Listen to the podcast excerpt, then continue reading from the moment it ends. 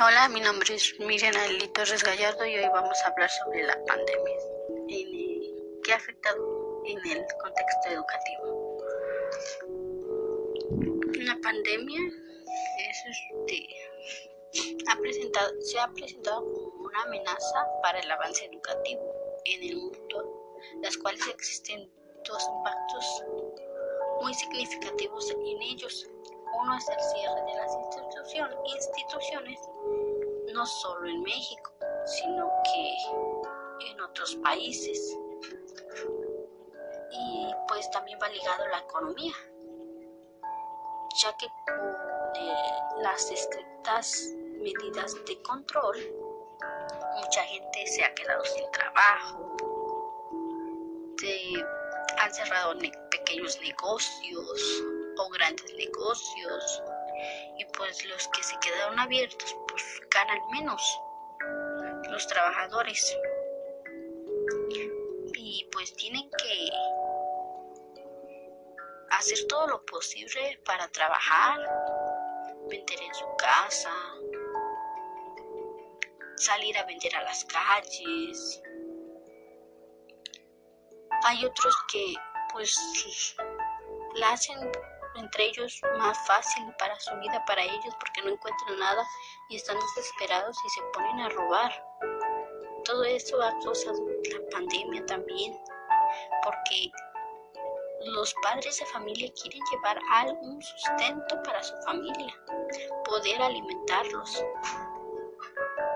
porque es, este, es muy difícil con esto lo que está pasando. Pues también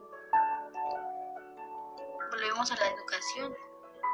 La educación ahorita está, como decía, está cerrada las escuelas de todos los niveles y pues hay unos que pues ni tienen acceso ni a una computadora, a un celular, a una tele, algo tecnológico para poder hacer los trabajos, para poder este, aprender y pues se les hace más difícil. Hay otros padres que pues con ir a, para ir a trabajar, para ganarse algo, descuidan a sus niños, no les ayudan en sus tareas, no les ayudan en qué están bien, en qué están mal. Porque la, hay a veces que con nosotros como padres, nosotros a veces sí podemos, pero son diferentes técnicas. O de plano hay a veces que padres o abuelitos no, no saben ni leer, ni utilizar ni ni un aparato tecnológico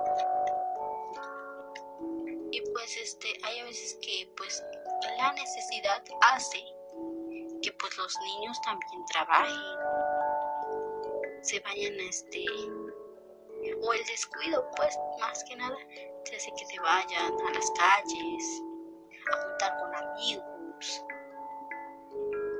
Y pues según la Secretaría de Educación Superior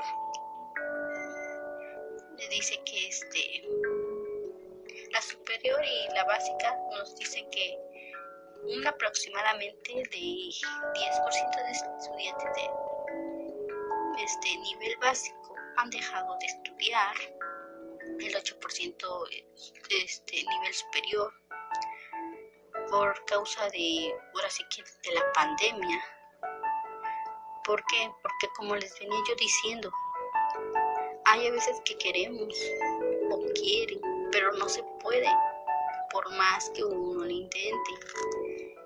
Y pues con ahora que con el gobierno pues por ahora por lo mismo no hay este recursos, no hay apoyos. Y pues hay veces que los que tienen poquito pues una de dos ayudan al que está al lado o llevan el sustento a sus hijos. Como mi tía me decía, me platicaba que sus, tiene dos niños uno de sus niños empieza de 7 de la mañana a 1 de la tarde y el otro niño empieza de 2 de la tarde a 7 de la noche. Y pues hay padres que pues no tienen la hora para poder estar con sus hijos, estar ahí, porque hay veces que como trabajan los señores o ellos mismos se van al campo, pues ya regresan tarde, una de dos, es estudiar o es comer. Y pues sí, se les hace más difícil. Yo, mi hijo, pues, yo tengo un hijo, su maestra nos manda las actividades de un día por semana. Eh, su maestra hace videollamadas con ellos para poder interactuar y saber cómo están aprendiendo. Pero en otras instituciones, pues no se puede hacer eso. Y pues si no, nosotros si no tomamos conciencia de poder este mejorar o poder este acatar las reglas que nos dicen, por decir así, reglas, que nos salgamos sin cubrebocas, que nos desinfectemos, que nos lavemos las manos. Se va a poder acabar la pandemia, por lo cual pues hay niños que no van a aprender, se van a quedar sin aprender. Y hay otros niños que van a estar más avanzados.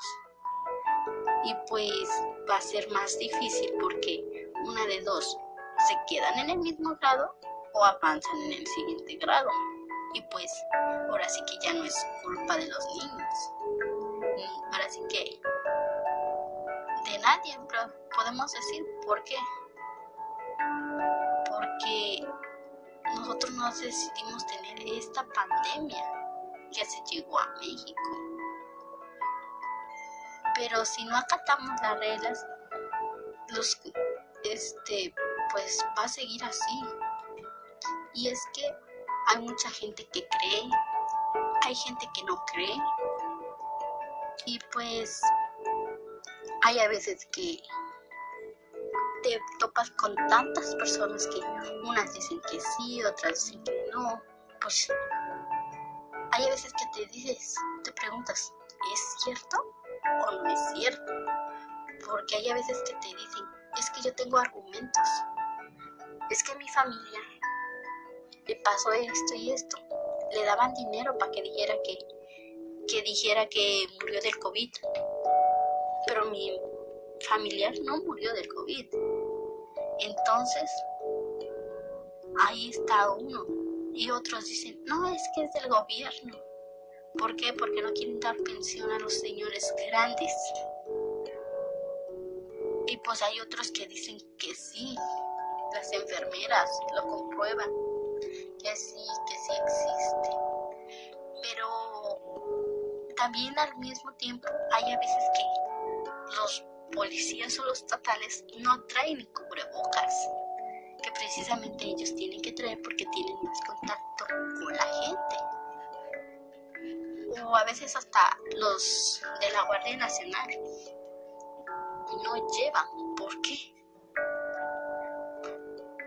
Esa es la pregunta que muchos se hacen. Hay otros que, fulanita dijo esto.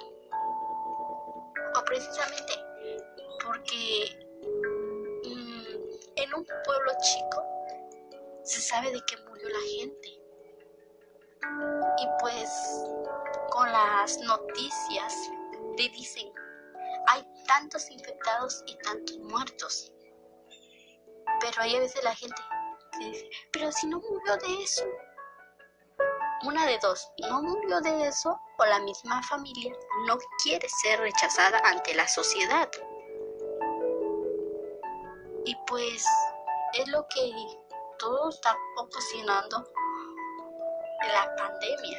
Entonces, sea cierto para unos o no sea cierto, tenemos que tener los cuidados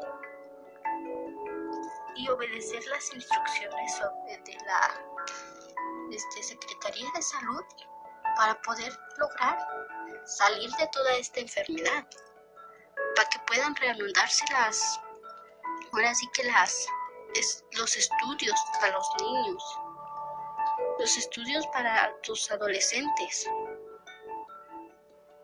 para que puedan salir adelante y pues ser alguien en la vida. ¿Por qué? Porque así se están estancando mucha gente. Y espero que pues también haya ya más trabajo. Que el gobierno tan siquiera dé un apoyo después de todo esto, en dando este dando algo, un este brindar orientaciones a los niños que no pudieron estudiar para que se pueda regularidad, regularidad con los demás niños que sí aprendieron algo. No digo que exactamente aprendieron, pero algo a otros niños tienen que aprender. Y pues retomar los estudios a los que hasta ahorita han dejado de estudiar. Por eso digo que tenemos que, ahora sí que repito de nuevo, tenemos que tener conciencia para poder seguir los protocolos de salud. Y pues, en mi opinión, ahora sí que todo esto nos ha venido a cambiar tanto para estudiantes como padres de familia. ¿Por qué? Porque hay veces que te tienes que decidir